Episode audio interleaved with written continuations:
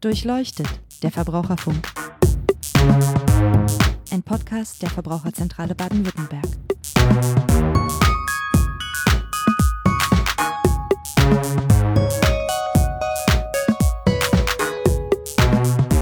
Hallo und herzlich willkommen zu einer neuen Folge von Durchleuchtet, der Verbraucherfunk. Mein Name ist Niklas Haskamp, ich bin Pressesprecher bei der Verbraucherzentrale Baden-Württemberg und wir machen heute eine Folge zum Thema Vorfälligkeitsentschädigung. Das ist ein etwas sperriger Begriff. Ähm, letztendlich steckt dahinter ja eine Entschädigungszahlung, die Kreditnehmer ähm, an die Bank zahlen müssen, wenn sie einen Kredit vorzeitig beenden. Da steckt aber noch ein bisschen mehr dahinter, deswegen ist mein Kollege Nils Nauhauser hier. Hallo Nils. Hallo Niklas. Mit ihm will ich das Thema Vorfälligkeitsentschädigung dann heute ein bisschen genauer besprechen, weil das für viele Leute, die einen Kredit vorzeitig auflösen, tatsächlich relevant ist. So viel vorweg, weil äh, mitunter wird da zu viel gezahlt oder man kann ähm, Geld zurückbekommen oder muss auch gar nicht zahlen. Dazu kommen wir aber nachher noch. Wir ähm, wollen uns einmal anschauen, was ist eigentlich eine Vorfälligkeitsentschädigung? Äh, wer muss das warum zahlen? Was ist erlaubt? Was ist nicht erlaubt? Was machen Banken da? Was dürfen sie machen? Ähm, wie wird daraus möglicherweise ein Problem für Verbraucher? Wie können wir ähm, als Verbraucherzentrale den Leuten behilflich sein, ähm, dieses Problem zu lösen? Also unterm Strich vielleicht Geld äh, zurückzubekommen oder weniger zu zahlen. Und am Ende müssen wir dann nochmal gucken, was auch politisch noch zu tun ist, damit dieses Problem einfach mal aufhört. Aber dazu kann Nils äh, gleich auf jeden Fall noch viel mehr sagen. Nils, fangen wir einfach mal mit der Erklärung an. Ich hatte schon angedeutet, aber du weißt das wesentlich besser als ich. Was ist eine Vorfälligkeitsentschädigung ganz genau? Ja, du hast das im Prinzip schon äh, auf den Kern zusammengefasst. Es geht darum, so ein fester Kredit, der hat einen festen Zins und eine feste Laufzeit. Und äh, wenn man da jetzt raus will, also nehmen wir das Beispiel, fünf Jahre würde der noch laufen und man will jetzt aus diesem Kredit raus, ähm, man müsste aber pro Jahr noch vier Prozent Zinsen an die Bank zahlen, dann wird die Bank natürlich sagen, nee, Moment mal, das geht nicht, der Vertrag läuft ja eigentlich noch fünf Jahre. So, das heißt, diese Vorfälligkeitsentschädigung ist im Grunde jetzt äh, diese Entschädigung der Bank dafür, ähm, dass die Bank eben nicht mehr diese nächsten fünf Jahre diese Zinsen von vier Prozent pro Jahr kriegt. Und im Grunde läuft das darauf hinaus, dass du dann die Zinsen der Bank im Grunde auf einmal vorab zahlen musst. Ganz vereinfacht gesprochen.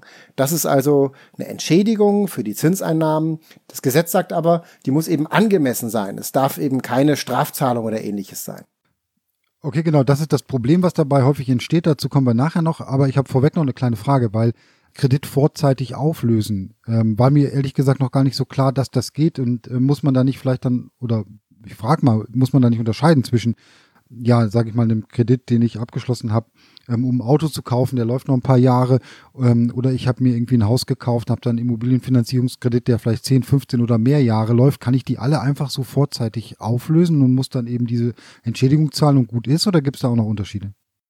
Ja, da gibt es schon noch Unterschiede. Also ähm, man unterscheidet zum einen, äh, ist das ein Kredit, bei dem eine Immobilie als Sicherheit äh, hinterlegt ist? Also dann spricht man quasi von den Immobilienkrediten oder ist das ein sonstiger allgemeiner Verbraucherkredit? Also der typische Kredit, den man aufnimmt, um ein Auto zu finanzieren, um vielleicht ein Sofa zu kaufen, Möbelkauf, ähnliches. So bei diesen ganzen Konsumentenkrediten darf man jederzeit aussteigen und der Gesetzgeber sagt dort, man muss nur höchstens ein halbes oder ein Prozent der Restschuld Vorfälligkeitsentschädigung zahlen. Mehr nicht. Nämlich läuft der Kredit noch ein Jahr und länger, dann muss man ein Prozent der Restschuld bezahlen. Und wenn er weniger als ein Jahr läuft, nur ein halbes Prozentpunkt der Restschuld. Also ein Prozentpunkt der Restschuld on top. Ne? Also ich muss meine Restschuld bezahlen und ja. dann muss ich zusätzlich noch ein Prozent oder einen halben Prozent dieser Restschuld bezahlen. Das ist dann die Entschädigung. Äh, kannst du das mal so grob einschätzen? Entspricht das dem, was dann der Kreditgeber an Zinsen bekommen hätte? Oder ist das mehr oder weniger? Zu wessen Gunsten ist das, diese Regelung sozusagen? Naja, das kann man an einem Beispiel äh, klar machen. Also wenn man so einen äh, Kredit hat für einen Möbelkauf oder ähnliches, da zahlt man gerne mal vier oder fünf Prozent Zinsen pro Jahr. Und wenn das eben noch drei Jahre läuft, dann würde man diese vier oder fünf Prozent Zinsen weitere drei Jahre bezahlen. Aber aufgrund der gesetzlichen Deckelung dieser Vorfälligkeitsentschädigung muss man eben nur noch einen Prozentpunkt bezahlen oder auch nur einen halben Prozentpunkt von dieser Restschuld. Und das ist natürlich deutlich weniger als jetzt vier Prozentpunkte jedes Jahr immer auf die Restschuld gerechnet. Das heißt, da komme ich als Verbraucher eigentlich ganz gut bei weg. Also wenn, wenn du da jetzt einen Strich drunter machen würdest, würdest du sagen, okay, das ist eine gute Lösung, damit können alle Seiten zufrieden sein. Genau, ähm, das ist eine gute Lösung, aber es gibt dann eben die Ausnahme von dieser Regelung und das sind die Immobilienkredite. Da gilt das nämlich nicht mit diesem Deckel, äh, da dürfen die Banken mehr verlangen und der Gesetzgeber hat eben gesagt, es muss eine angemessene Entschädigung sein. Und in der Praxis sieht das eben so aus, dass die äh, Verbraucher heute Rechnungen kriegen von den Banken, wo eben drin steht äh, für eine Vorfälligkeitsentschädigung also nach unserer Berechnung im Durchschnitt sind es zehn Prozent der aktuellen Restschuld. Also zehnmal so viel wie bei allen anderen Krediten.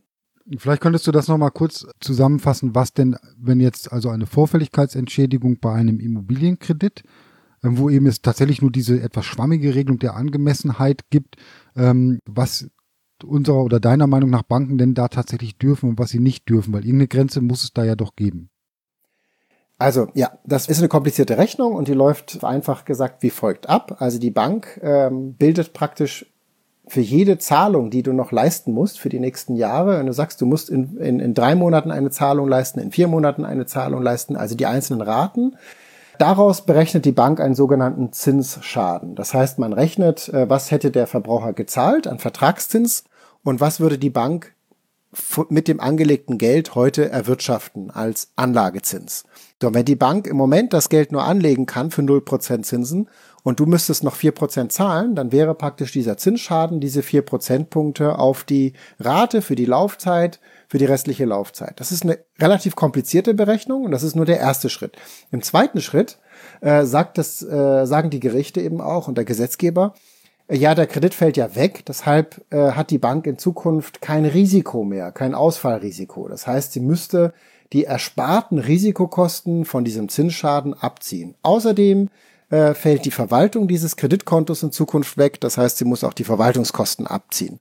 Jetzt kannst du dir natürlich an drei Fingern abzählen, äh, wie viel da noch bei den Banken abgezogen wird, nämlich fast nichts. Die Banken sagen, nö, die Kreditverwaltung ist ja ganz effizient, da wird nicht mehr viel abgezogen und ein großes Risiko war in diesem Kredit auch nicht vorhanden.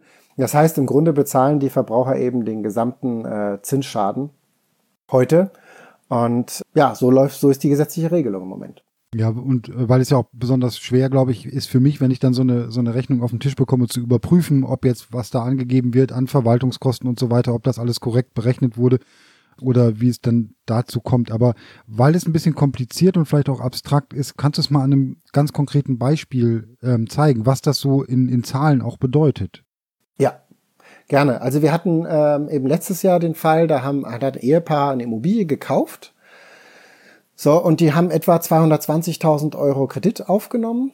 Und jetzt muss die Immobilie verkauft werden, weil sich das Ehepaar scheiden lässt. Die kriegen das also nicht anders hin und müssen das Objekt jetzt verkaufen. So, in dem Moment, wo die Immobilie verkauft wird, darf der Verbraucher vorzeitig den Vertrag erfüllen. Er darf sich also aus diesem Kreditvertrag lösen. Das sagt das Gesetz ausdrücklich.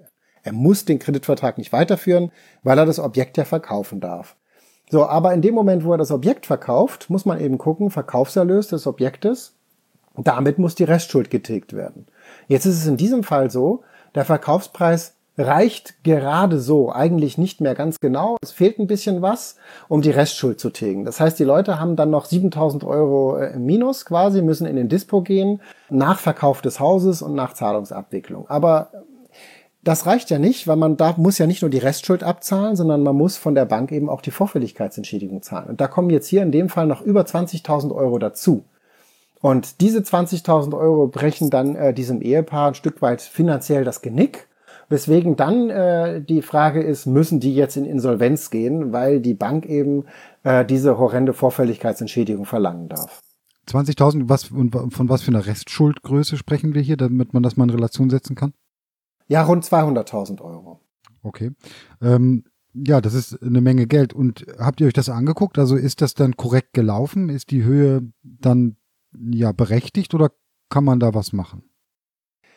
Also natürlich kann man jetzt das Ganze rechnerisch überprüfen. Man kann natürlich rechnen und sagen, okay, hat die Bank richtige Wiederanlagezinsen genommen? Hat sie äh, die Tilgungsraten richtig berechnet? Hat sie den Vertrag so umgesetzt, äh, wie man das muss in der Rechtsprechung zur Zins, zur Vorfälligkeitsentschädigung?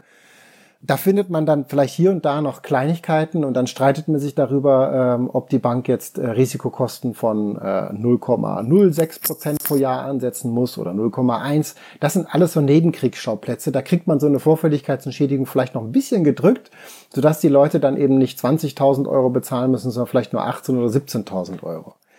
Aber in dem Fall äh, gibt es vielleicht noch eine andere Tür, äh, eine schöne Hintertür, die dem Ehepaar vielleicht hilft. Aber ähm, ja, das ist eben etwas, was im Kreditvertrag äh, geregelt ist, nämlich die Bank ist verpflichtet, die Berechnung der Vorfälligkeitsentschädigung im Darlehensvertrag anzugeben.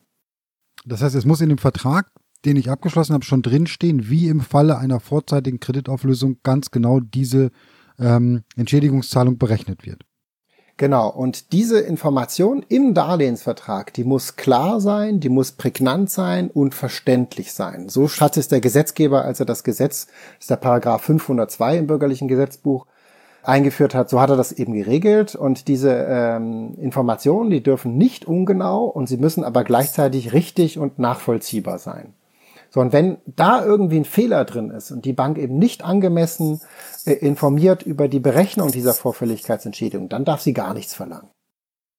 Ja, ich äh, sehe da schon eigentlich den nächsten Streit dann vorprogrammiert, ne? weil ich meine, solche Begriffe wie verständlich, prägnant und genau, ähm, da kann man sich vermutlich viel darunter vorstellen. Also ich meine, ich kann mir nicht vorstellen, dass das für mich in irgendeiner Art und Weise verständlich wäre, was da steht, aber trotzdem kann es ja diesem Anspruch genügen. Kannst du das nochmal ein bisschen ja, konkretisieren oder habe ich überhaupt selber eine Chance, wenn ich mir das angucke, zu erkennen, ob das jetzt diesem Anspruch genügt oder nicht?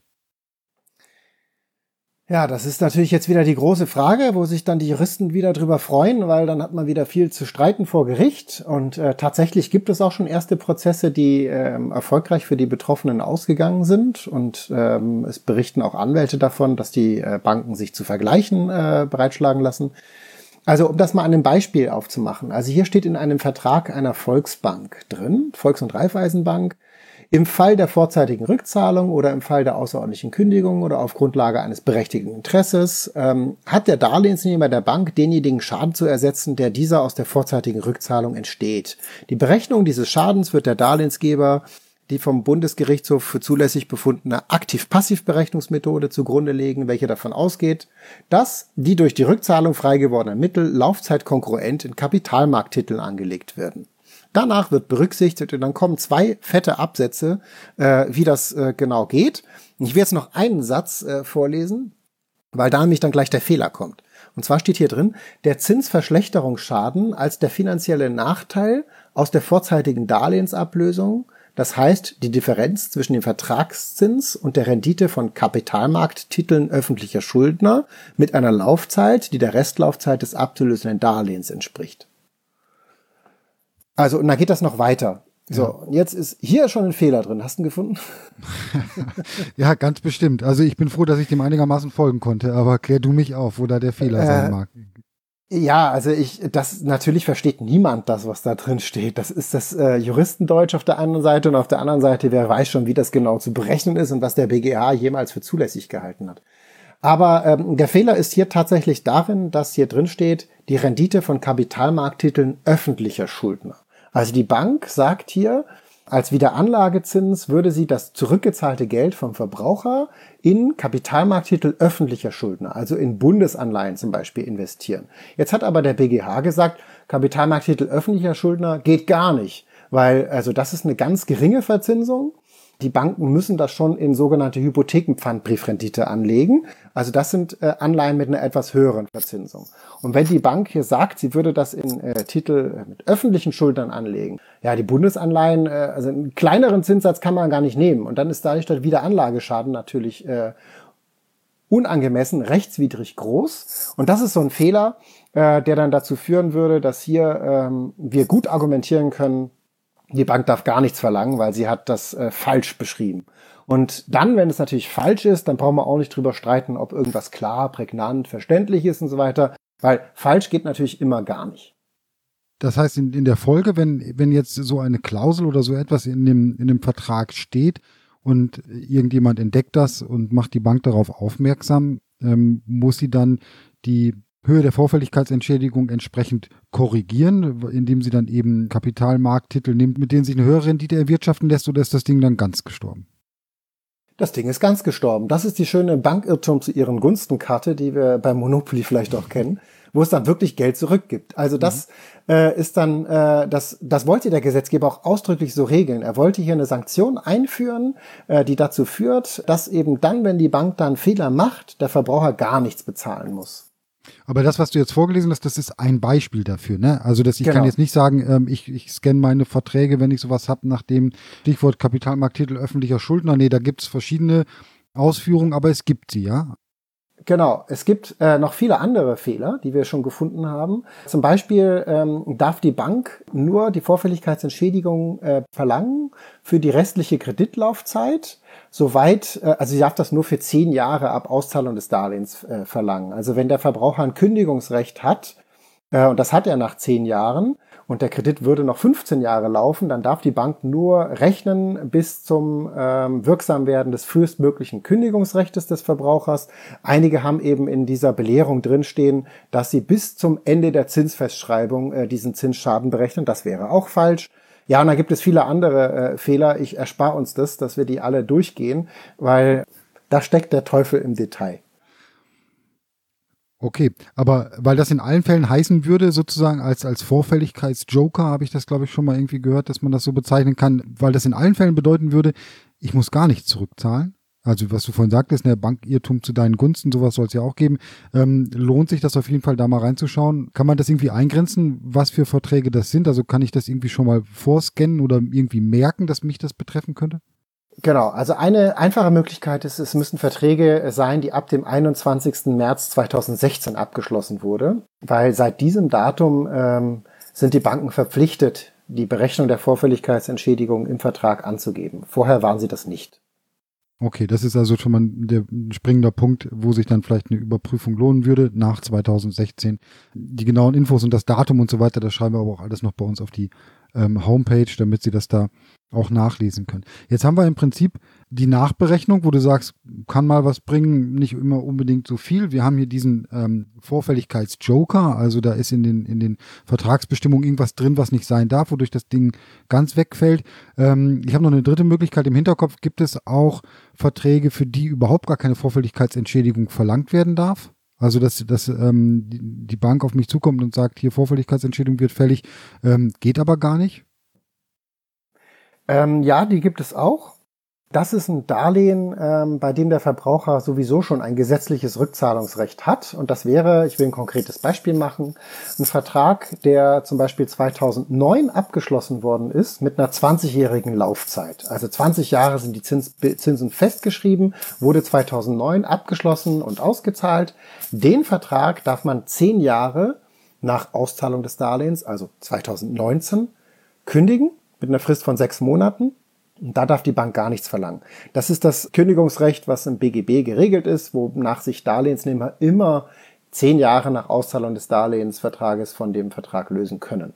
Und das kommt auch vor, dass da eine Bank versucht, noch Vorfälligkeitsentschädigung zu verlangen oder ist das eher selten?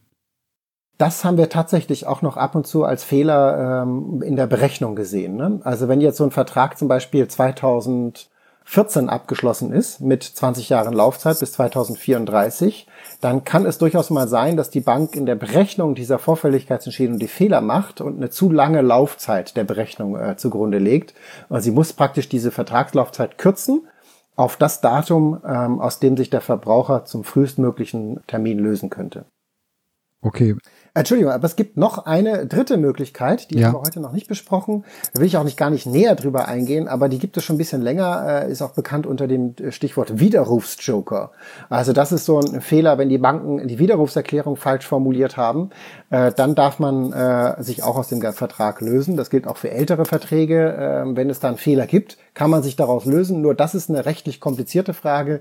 Da verweisen wir die Verbraucher immer an Anwälte, ähm, weil die Banken da auch nicht so schnell einlenken nach unserer Erfahrung. Da muss man sich dann auch wirklich mit einem Anwalt hinsetzen und dann auch mit einem Prozess drohen, äh, sonst kommt man da nicht weiter. Gut, also dieser Widerrufsdrucker, das bedeutet im Prinzip, da kann ich den kompletten Darlehensvertrag ähm, widerrufen, ja, weil ich habe ein Widerrufsrecht normalerweise auch 14 Tage hier Und ähm, wenn über dieses Widerrufsrecht nicht ordentlich informiert wird, nicht rechtskonform informiert wird, das kennen wir auch aus anderen Verträgen, dann verlängert sich diese Widerrufszeit. Und das wäre noch eine Möglichkeit bei solchen Entschädigungsgeschichten. Ähm, aber da sagtest du schon, das müsste man dann äh, tatsächlich im Einzelfall vor Gericht dann versuchen durchzusetzen. Okay, aber im Vorgespräch hattest du mir gesagt, und ähm, das finde ich ist noch ein ganz wichtiger Punkt, dass eben wir als Verbraucherzentrale natürlich im Einzelfall helfen können. Wir gucken uns die Sachen an und unterstützen dann dabei, auch dann bei der Bank zu widersprechen oder ähm, dass Verbraucher eben wissen, wie das um ihren konkreten Vertrag bestellt ist. Aber das wollen wir nicht unser Leben lang machen. Also was wäre oder was sollte passieren, damit es hier zu einer Verbesserung kommt? Weil ähm, ich habe das so verstanden, dass das schon auch in der Beratung ein großes Ding ist, dass regelmäßig Leute kommen und auch regelmäßig wir Fehler feststellen. Das ließe sich ja doch irgendwie vermeiden, oder? Absolut. Äh, deshalb haben wir jüngst erneut das äh, zuständige Bundesministerium der Justiz und für Verbraucherschutz aufgefordert, äh, hier nachzubessern. Und im Darlehensrecht äh, gibt es eben diese Ausnahmeregelung, wonach diese Deckelung der Vorfälligkeitsentschädigung von einem halben oder einem Prozentpunkt eben ausgerechnet nicht gelten soll für die Immobilienkredite. Und wir sagen, diese Ausnahmeregelung muss kippen ähm, es geht hier nicht darum, dass jederzeit immer die Leute ihre Kredite zurückzahlen sollen. Darum geht es nicht, sondern es geht darum, dass in den Fällen, wo die Verbraucher in der Notlage sind, Scheidungen, die Immobilie muss verkauft werden, berufsbedingter Umzug, Todesfall, Krankheit und so weiter. Für diese Fälle, wo wir heute auch schon die Gerichte den Verbrauchern das Recht einräumen, sich aus diesem Vertrag zu lösen, wenn sie das Objekt verkaufen. Für diese Fälle brauchen wir einfach einen Deckel, damit die Banken da eben keinen Profit mehr draus schlagen können, weil das, was wir heute sehen, ist eigentlich eher eine Strafzahlung als eine tatsächliche angemessene Entschädigung. Diese Zahlung wird ja nie im Vorfeld des Kredits festgelegt und ausgehandelt, wie etwa der Zins, der ja im Wettbewerb steht, sondern hinterher und einseitig durch die Bank mit all den beschriebenen Problemen. Also das ist äh, im Prinzip die Deckelung, die du vorhin schon genannt hast. Bei den allgemeinen Konsumentenkrediten gibt's die ja schon. Hier aber nochmal verknüpft mit dem Grund der Kündigung sozusagen. Ja. Genau. Also das ist eben wichtig, weil sonst würde man ja, äh, wenn man jetzt jedem das Recht einräumen würde, von heute auf morgen äh, teure Kredit Immobilienkredite umzuschulden, dann ist natürlich der, dieser Markt, der verschwindet dann. Ne? Dann gibt's keine langfristigen Festzinskredite mehr. Aber wenn man das eben beschränkt auf die Fälle, die wir heute eben auch äh, haben, wo Verbraucher sich lösen dürfen, wo der Gesetzgeber sagt, dann dürft ihr raus, das ist das sogenannte berechtigte Interesse, so nennt das der Gesetzgeber. Also das ist im Wesentlichen der Verkauf der, der Objekte.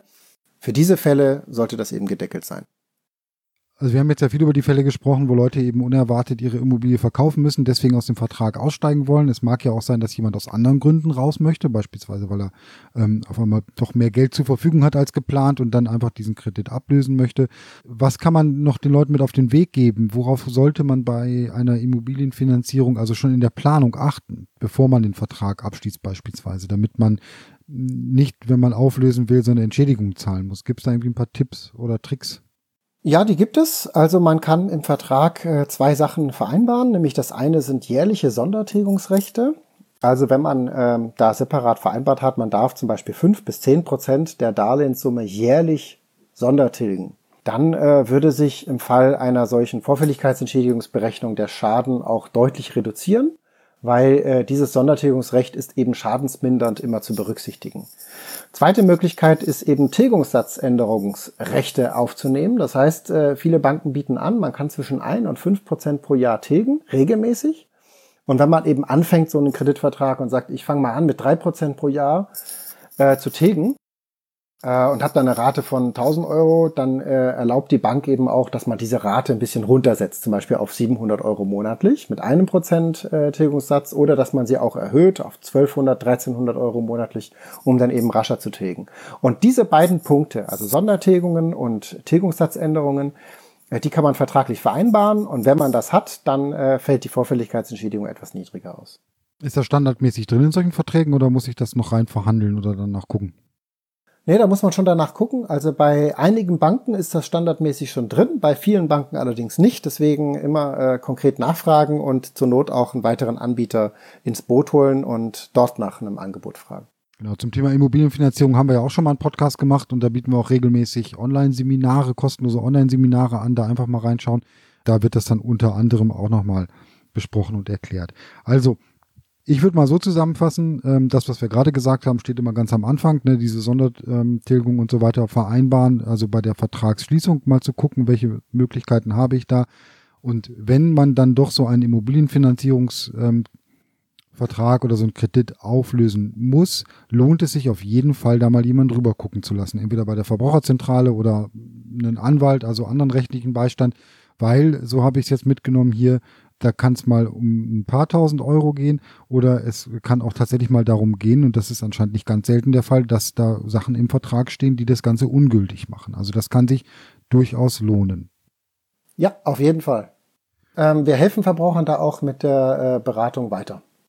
Und wir haben natürlich noch bei uns auf der Internetseite viele Informationen zum Thema Immobilienfinanzierung und insbesondere auch zum Thema Vorfälligkeitsentschädigung. Das haben wir einfach jetzt alles mal zusammengestellt auf der Podcast-Seite www.vz-bw.de slash podcast. Da gibt es eben äh, diese Folge oder äh, zu hören und da gibt es auch noch weitere Informationen mit Links ähm, zu Artikeln bei uns auf der Website, wie Sie zu einer Beratung kommen ähm, und äh, wie wir Ihnen sonst noch weiterhelfen können.